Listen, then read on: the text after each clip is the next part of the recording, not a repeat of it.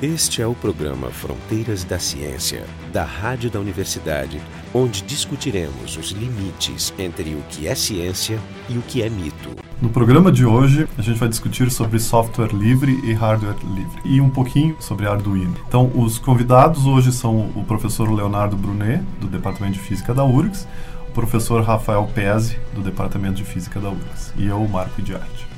Bom, eu tenho que só colocar uma coisa assim, que é, é, tradicional no Instituto de Física que, que as pessoas que trabalham no Instituto de Física, os pesquisadores, os professores, eles também acabam, a, acabam se especializando de alguma forma em software, em computação. Muitos, muito do nosso trabalho está relacionado com programação. Por exemplo, o Leonardo é um, é um professor de Física Teórica, né, um pesquisador de Física Teórica, então muito do trabalho dele está relacionado com o uso de computador para simular sistemas. E o Rafael é um físico experimental, então ele usa usa o computador para simular sistemas, mas também para fazer controle de experimentos. Então, então existe uma relação, uma relação próxima entre pessoas que trabalham na área de física e desenvolvimento e uso do computador e do software. Por isso até eu, eles são os convidados e não o pessoal da informática para falar sobre esse assunto. Bom, então, eu não sei como é que a gente começa. Eu, acho que eu gostei, eu estava falando antes com, com o Rafael. O Rafael falou sobre, sobre a ideia de que a tecnologia nem sempre era uma coisa paga, né? Já que a gente vai falar um pouco sobre o que, o que, é livre, o que não é livre, o que, é software livre. Então, eu queria que tu começasse um pouco dizendo dessa história que tu ia contar. Eu acho que a questão não é nem necessariamente ser paga ou não. A liberdade de uso, estudo, modificação, distribuição vai antes da questão de pagar ou não. Por exemplo, os animais já usavam ferramentas e tem técnicas para descascar nozes e eles usam pedras para descascar nozes e isso se passa de geração em geração. É, e assim na cultura também, né? é, então era uma questão que começou no, outros seres que não não necessariamente ser humano já usavam técnicas e passavam de uma geração para outra, mostrando. Tem relatos de orangotangos mostrando como se quebra uma noz com uma pedra uhum. para a próxima geração. Então isso ia se passando, isso, aí são, isso é tecnologia. Sim. Né? Tecnologia é, uma, é, um, é um método, é, uma, é um processo, é uma arte. Né? Tecne é a origem da palavra tecnologia, quer dizer arte, processo e método. Esses são exemplos de coisas que são, que são culturalmente são passadas entre os indivíduos. Mas como é que tu liga isso com o mundo de hoje agora, com o nosso assunto? A tecnologia ela era livre, as pessoas poderiam usar e estudar e modificar as, os métodos e processos que usam. A primeira restrição que está documentado foi alguma coisa na Idade Média, que foi, foi algum processo para manufatura de barcos. Não sei se era uma alavanca para colocar barcos no rio, mas foi um sistema para tinha a ver com com o processo de fabricação de, de embarcações que teve uma patente que foi, foi na ah, tá, Itália. Tá, começaram as patentes. A patentes, que daí é a patente que começou a restringir o uso de um, de um componente de tecnologia, digamos, intelecto humano. Começou a restringir o uso. As pessoas poderiam saber como fazer, se vissem, mas não poderiam empregar na prática. Ah, isso, pois é, essa é uma diferença, porque a gente fica pensando, tá, eu posso comprar um manual o manual é pago, porque foi confeccionado e coisa assim, mas muitas vezes, eu, mesmo tendo o manual, não posso fazer uso do, do que está dentro do manual, né? Se é. o manual fala de alguma coisa que tem uh, direito autoral. É, a, a, ideia é, tu não poderia usar para qualquer coisa, porque em software a gente vê essa coisa, uh, mesmo quando tem software livre, a gente, a gente tem, tem, tem que assinar alguma coisa dizendo que não vai vender aquilo ali isso que tu fala não é uma coisa relacionada só ao fato que tu não pode empregar comercialmente aquele conhecimento, é por isso que tu tem que pagar? Não, não, não é necessariamente isso aí, porque o software livre ele pode ser vendido, ele pode ser comercializado. Eu acho que tem que fazer essa distinção antes de mais nada, né, que já chegasse a, a chamar atenção. Primeiro, uh, software é programa de computador. É, o Jorge tem... tinha que estar tá aqui, o Jorge não está aqui hoje, tem, então ele ia traduzir dito, né? tudo para aplicativo, também, né? Isso, é aplicativo. E hardware é a parte física né, do computador. Em, em, palavras simples, é o que tu chuta. É o que tem massa. É o que tem massa. É o que queima. quando estraga, quando dá um, então, um, pico de luz, é o que queima. Isso.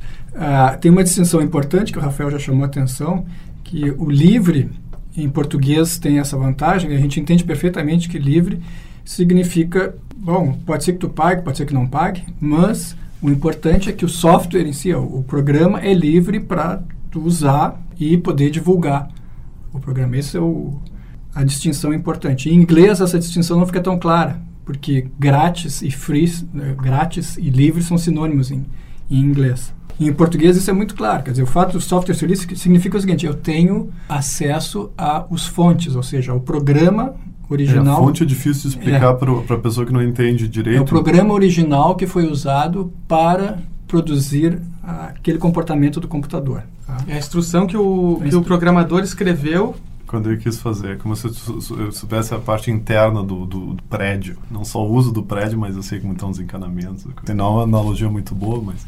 Mas então, eu, eu acho importante salientar que na origem, assim como o Rafael mencionou esse exemplo da, da origem da tecnologia, na origem o software dos anos 50 até 70, ele era livre, não se cobrava nada. Ele vinha com a máquina. Ele vinha com a máquina, exatamente. Mas eh, naquela época tu podia tirar ele da máquina? Podia comprar uma máquina sem ele ou a, a máquina sempre tinha o software dele e era imutável? É, esse é um ponto importante, observar-se bem. Que tem uma diferença quando tu consegue... Claro. Compra a máquina vazia e tem três opções ou quatro opções para o que tu bota dentro dela. Não, de fato, só em 69 em diante é que se conseguiu a primeira forma de software ah, que poderia ser portado de uma máquina para outra, que foi está nas origens do sistema Unix. Existia um projeto da IBM, que na verdade era quem fornecia as máquinas com o software, né? existia um projeto chamado Multix, que era para produzir um ambiente de trabalho em que se usasse um computador e vários usuários pudessem trabalhar. Sim. Tá? Esse ambiente, esse programa né, foi interrompido em 1969 mas muitas pessoas que trabalharam nisso continuaram se, re, uh, se reorganizaram depois ao longo dos anos 70 em diante, principalmente na Universidade de Berkeley, uh, e continuaram desenvolvendo esse software, e é o que hoje a gente chama de Unix, Unix. e é o que tem por baixo, por exemplo, do Macintosh, que é BSD. É, é, é e o que tem é, é, um dos avós, o, o tataravós do Linux. Do Linux, exatamente. Do Linux, que é o software livre que todo mundo conhece, né? Mas uh, a questão do. Da, eu, eu, até. A gente não costuma discutir opiniões, mas a opinião de vocês é que tudo devia ser livre, ou que tudo, nada devia ser livre, ou se faz sentido alguma coisa ser cobrada. Bom, eu, eu digo o seguinte: depende do preço. Não, porque o, o, o Rafael, Rafael, pode falar. O, o Rafael começou a falar da tecnologia ser livre ou não ser livre, e eu até fiquei com vontade de saber qual é a tua opinião: que tecnologia devia ser livre sempre, não devia ser livre, que patentes são uma, um atraso de vida. Tem gente que diz assim que que se não tivesse as patentes e a capacidade da pessoa enriquecer, não ser, nada aconteceria no mundo, todo mundo estaria parado, coisas. Assim. Eu acho que a gente está numa situação bem complicada atualmente, que está se cercando de uso, a liberdade de uso, coisas fundamentais, por exemplo, medicamentos, alimentos e processos para limpar o problema ecológico que a gente está vivendo. Então, acho que essas questões que seriam necessidades básicas humanas, elas deveriam ser mais livres para poder ser usadas, estudadas, modificadas. Eu não estou dizendo que tudo necessariamente precisa ser fechado ou tudo aberto, mas eu acho que tem coisas fundamentais que dependem realmente para uh, a questão de sobrevivência humana, elas deveriam ser mais abertas. Sim, o software seria uma delas. O software é uma delas, porque o software nada mais é que uma instrução que a gente está dando para as máquinas. É a ordem que a gente dá para elas e elas obedecem passo a passo a sequência de passos que a gente está dando. O custo da gente compartilhar essa ordem para deixar a tua máquina tão eficiente quanto a minha, ela é zero, porque é muito fácil fazer uma cópia. Sim, isso é uma coisa que sempre, sempre fica. Eu, eu, eu tenho essa. A minha noção de produção, que é uma noção antiquada, é que tu, de alguma forma, tu, tu tem que cobrar por um bem que foi manufaturado de algum, e, que, e que ele usou algum tipo de, de resource, não tenho a palavra em português para dizer. Recurso, ele usa um certo tipo de recurso. Enquanto que o software é estranho, porque ele, ele é replicável ad infinitum. Então, eu tenho essa noção superficial de que, de que se ele pode ser replicado até infinito, então o preço dele tinha que cair até zero. É que essa aí é a questão do, dos bens tangíveis e intangíveis. Ah, isso aí é uma, coisa, é uma definição boa. O que, que é, é isso? Os bem, tan, bens tangíveis são aqueles que a gente pode tocar, podem tocar, então eles têm massa, e eles são competitivos, eles são rivais. Se tu está usando um, eu não posso usar ele ao mesmo tempo. E agora os bens intangíveis, eles são, são não rivais. No caso, se tu está usando, se tu está cantando uma música, eu também posso cantar ela. Se, tá, se eu estou programando um computador com um certo código, tu também pode programar o teu com o mesmo código e eles não vão competir em uso. O meu ah. uso não priva o teu. Ah, isso é interessante. É, então, isso é uma questão fundamental. Então, o, o, bem, o bem intangível, em princípio, ele, ele tinha que ser considerado do, do ponto de vista de valor comercial diferente do. Ele tem um custo para produção. A Sim. primeira cópia custa cara, mas as cópias adicionais é, o custo é muito baixo. Tem custo para produzir. Tem a, ver, tem a ver com esse negócio do conhecimento, né? Que é uma coisa interessante. Eu, como, como cientista, né? E nós, como cientistas, e em geral, a gente não, vamos dizer... Eu não vou tirar a, a ilusão do ouvinte, né? Mas, eh, sabe, pessoal, a gente não, não ganha muito dinheiro, né? Mas eh, é uma questão interessante porque tu pode pensar assim que um cientista... pe- Pensa no Albert Einstein, né? Ele fez duas ou três eh, descobertas lá que... Até fico pensando a relatividade e o GPS, né? Já pensou se ele con- conseguisse cobrar de cada GPS um percentualzinho, né? se ele tivesse vivo, um percentualzinho pela ideia dele. Em geral, a ideia do cientista, o cientista ele se ele, ele produz a ideia dele, ganha certa fama, e esse é o preço, em geral, do que o cientista recebe, a fama, né? E depois a ideia dele circula livremente, não é isso? É isso que acontece com o cientista em geral. Ah, Mas tem, tem outras áreas, que é o que nem a área do software, que, que, a, que a pessoa produz uma coisa, uma ideia, mas aí todo mundo tem que pagar por causa, por causa da ideia. É uma coisa estranha isso. Parece, parece que não fecha direito a conta.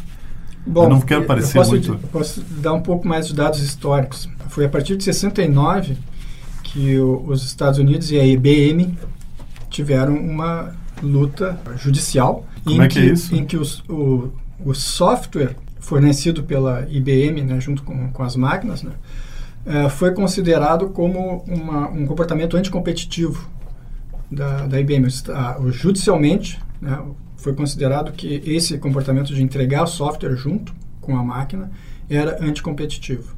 Anticompe- Por que seria? Isso, isso, tipo, venda casada, mas o software não era vendido? Não, não era vendido. Mas aí, quem queria desenvolver software como um produto independente ficava prejudicado, obviamente. Eles colocavam na- nas máquinas, ou seja, tinha gente querendo vender software por trás. Então, por isso que ele era considerado anticompetitivo.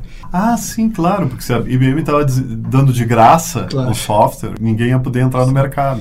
E a IBM já fazia isso, quer dizer, na verdade já existiam grupos de voluntários para manter os grandes computadores da IBM desde 1955. Uma, uma fundação chamada Share, né, que já, na verdade, essa fundação é base de muito software livre que a gente tem hoje, que já começou lá em Sim, 1955. é impressionante como. Eu, porque eu, eu fico pensando, eu entrei na universidade em, em, em 82 Uhum. e a gente não tinha quase computador aqui. E as coisas faz- já faziam uns 30 anos que esse pessoal estava fazendo computadores no mundo.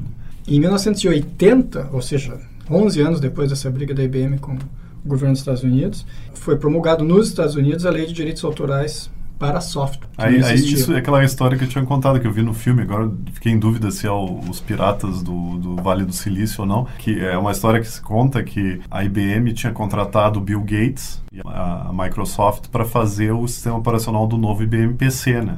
E depois, na hora que eles, que eles fecharam o contrato, o Bill Gates fez questão de que a, a- o software ficasse com. que ele ficasse com os direitos do software e conta a história que a IBM achou, isso, achou muita graça e aceitou de cara isso, dizendo isso é bobagem, porque o que todo mundo sabe que o que importa é o hardware.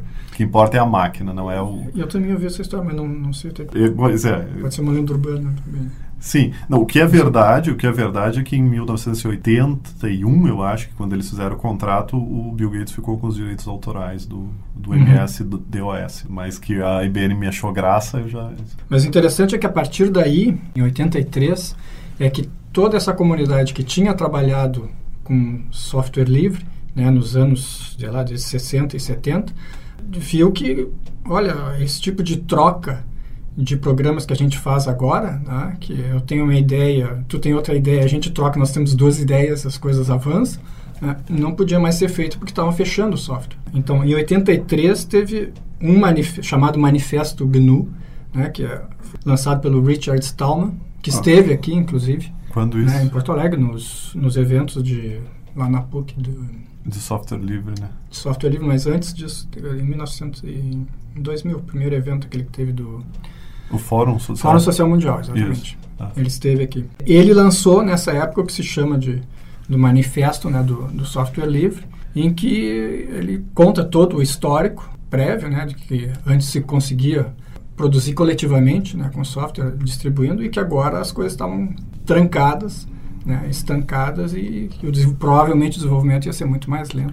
E é gozado, isso parece aquelas parece um confronto de duas ideias antagônicas, né? Porque por um lado, vamos dizer, a ideia típica do neoliberalismo, eu estou aqui servindo de o Jorge não está aqui, eu estou defendendo as ideias dele, então a, a ideia que a gente ouve falar muito, até a questão de quando houve a quebra das patentes do remédio para o HIV, né?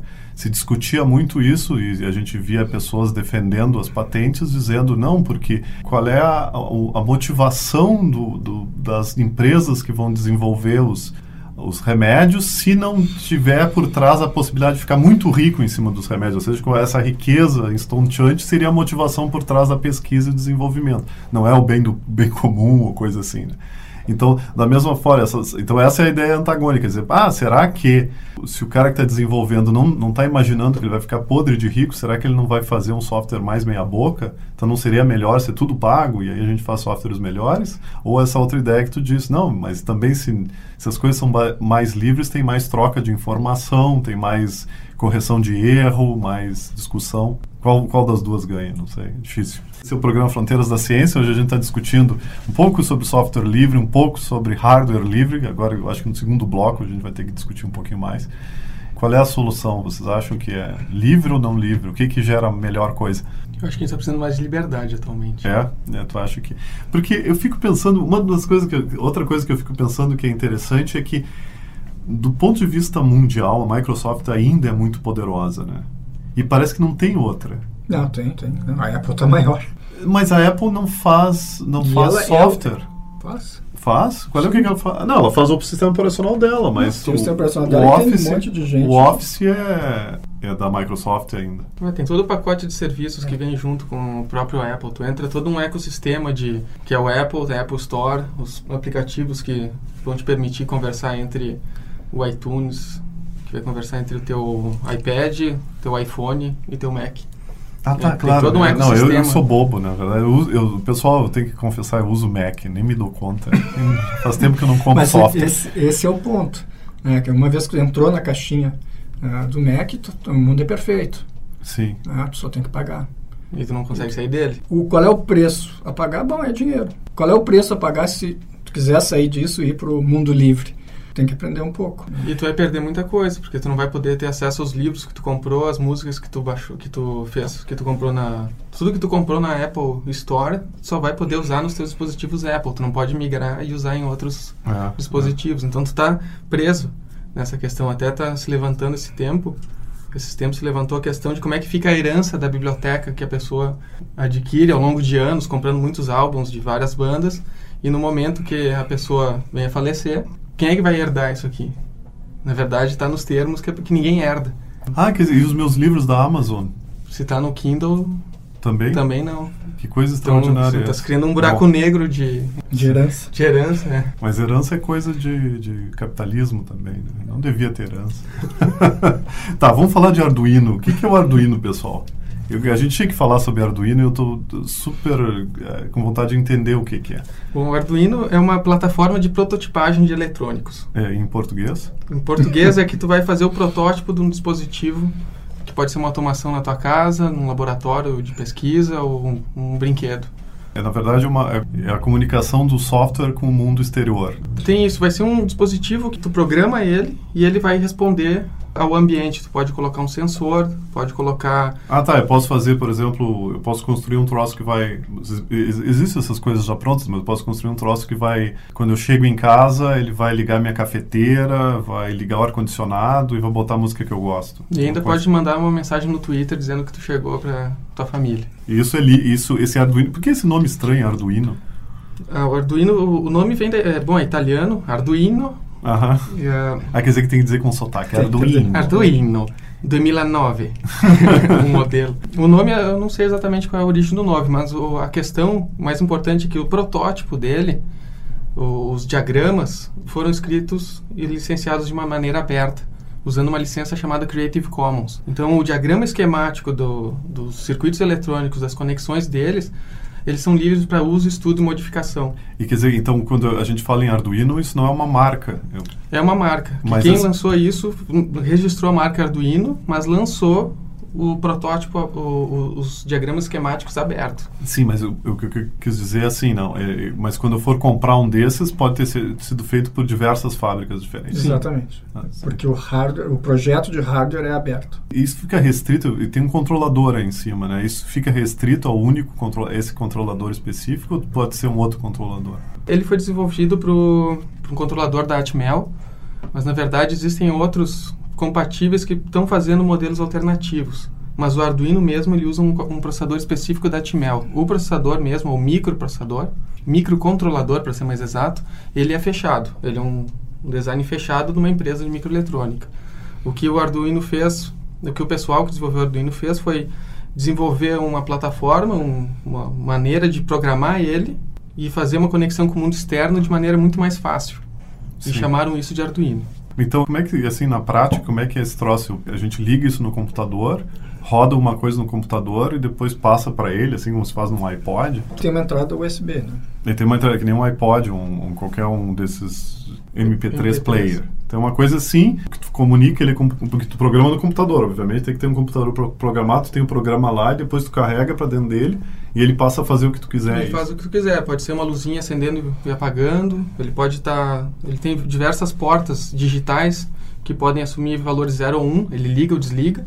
Pode ser para acender ou apagar uma lâmpada, uma válvula, um motor ou ele pode ter a opção de sensor. Ele pode receber, por exemplo, o sinal se uma porta está aberta ou fechada. Você pode fazer um alarme de casa, se tu quiser com esse, esse Pode fazer um robozinho. Pode fazer um robozinho. Tem robótica sendo feita com Arduino, tem... Mas acho que esse é um ponto importante. Dizer, o fato dele ser uma proposta aberta motiva a criatividade. Então, se procurar na rede né, sobre Arduino e projetos em Arduino, tem muita coisa pronta já.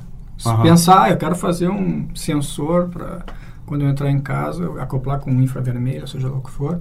Alguém já fez isso. Basta googlar para encontrar coisas uma das, tipo. uma das questões eu estou aqui defendendo os, as coisas pagas né? Porque mas não é, é só porque vocês estão defendendo as coisas livres eu tenho que a gente tem que ter te, dicotomias mas uma, uma, uma questão é uma questão que, que às vezes preocupa e, e, e ajuda a marca é que a marca tem junto dela a tradição e a confiança. Por exemplo tu tem uma coisa que tu pega na rede lá que vai controlar o teu forno fica pensando, ah, será que o cara fez direito? será que eu vou pegar esse troço, vou botar o Arduino lá e não vai explodir minha casa? Então também tem essa questão, claro. né? Não, a primeira coisa é que quem procura na rede sabe que a gente não procura uma, uma coisa só. Né? Procura várias, forma uma opinião e, de preferência, claro, à medida que vai amadurecendo e ganhando experiência, vai entender aquele programa que está escrito. Sim, sim. É, não, é aquilo que eu tinha falado antes. A pessoa, talvez o custo do livro é o custo da, do aprendizado. Liberdade com responsabilidade. responsabilidade. Quando, quando tu não é livre, tu aceita que tudo vem de cima, né? E tu tem a confiança no de cima. E agora, quando tu é livre, tu tem que ter algum tipo de baliza, né? E a baliza é, essa, é o conhecimento, né? O que, que vocês têm usado o Arduino? Tem, tem algum uso agora? Na, na... Eu estou preparando as, as disciplinas da engenharia física com o objetivo de usar o Arduino, por exemplo, instrumentação física. A gente vai fazer inter, interfaceamento entre os equipamentos e o computador via o Arduino. Então isso está servindo de inspiração. Para monitorar experimentos, para tirar dados e tudo tal. Isso, montar, monitorar experimentos, aquisição de dados. É uma placa bem geral para isso. Ela pode ser usada bem versatilmente para isso. Sim, ela não diminui a qualidade do experimento. Não. Não. Não, a gente está usando no, no, laboratório de implantação iônica, a gente já configurou Arduinos para controlar motores de passo, para fazer ajustes bem delicados da posição da amostra, que a gente tem que fazer rotações bem precisas com motores de passo em um mecanismo bem delicado de, de controle de ângulos muito pequenos. E a gente fez isso usando o Arduino, que manda sinais e o motor vai dar o número de passos necessários para fazer o movimento que a gente quiser. E tu? A mesma história, usar no motor de passo. Na verdade, no nosso laboratório lá de estruturas celulares, a gente tem um problema de superexpor as células de hidra à ultravioleta. Ah, durante é. a fotoluminescência. Exatamente. Então, a gente não pode ficar ligando e desligando a fonte porque estraga o aparelho. Né? Então, a gente tem que interromper o feixe. E essa interrupção tem que ser sincronizada junto com a máquina fotográfica. Então, para fazer esse, essa sincronização e controlar a abertura e, e fechamento do, do, diafragma, na verdade, a gente usa um Arduino porque ele pode ser adaptado muito rapidamente. Muito E facilmente. os passos, se eu quiser fazer isso, se eu quiser me dedicar agora os próximos fins de semana a fazer um robozinho, o que, que eu, eu tenho que comprar o Arduino em Porto Alegre? Eu compro um Arduino. Compra por 50, 60 reais é para comprar um. Qualquer lugar. um se Arduino. compra. No Brasil se compra um Arduino. Melhor, tem, tem na internet. É, eu comprei Internet. pela rede, via, vindo do exterior, né? Ah, tu comprou É. de lá por quê? Por que O tu- Deal Extreme. Não, mas por que tu comprou Mas eh, porque era barato, simplesmente. Ah, sim, pelo 18 preço. dólares, tu paga 30 Ah, reais. nem é, isso. pelo preço, tá. Tá, e aí tu tem o, tu tem o, Arduino, né? E aí depois, qual é o próximo passo? Eu tenho que arranjar o, o, o programa que programa ele. É, Ele já vem, essa ideia chama é, a interface de desenvolvimento, ela é livre, ela foi desenvolvida em Java, todo o código aberto. Essa é outra característica do, do Arduino. O hardware foi desenvolvido de maneira licenciada Creative Commons e o software que programa ele com licença eh, General Public License, que é a licença pública de software livre. Eu acho Ah. que tem, tem que explicar o que que é Creative Commons, porque é, na verdade é uma sequência do, Uma sequência, né? do, do software livre, que que é? de, de hoje em dia. Acho que talvez o Rafael possa dar detalhes.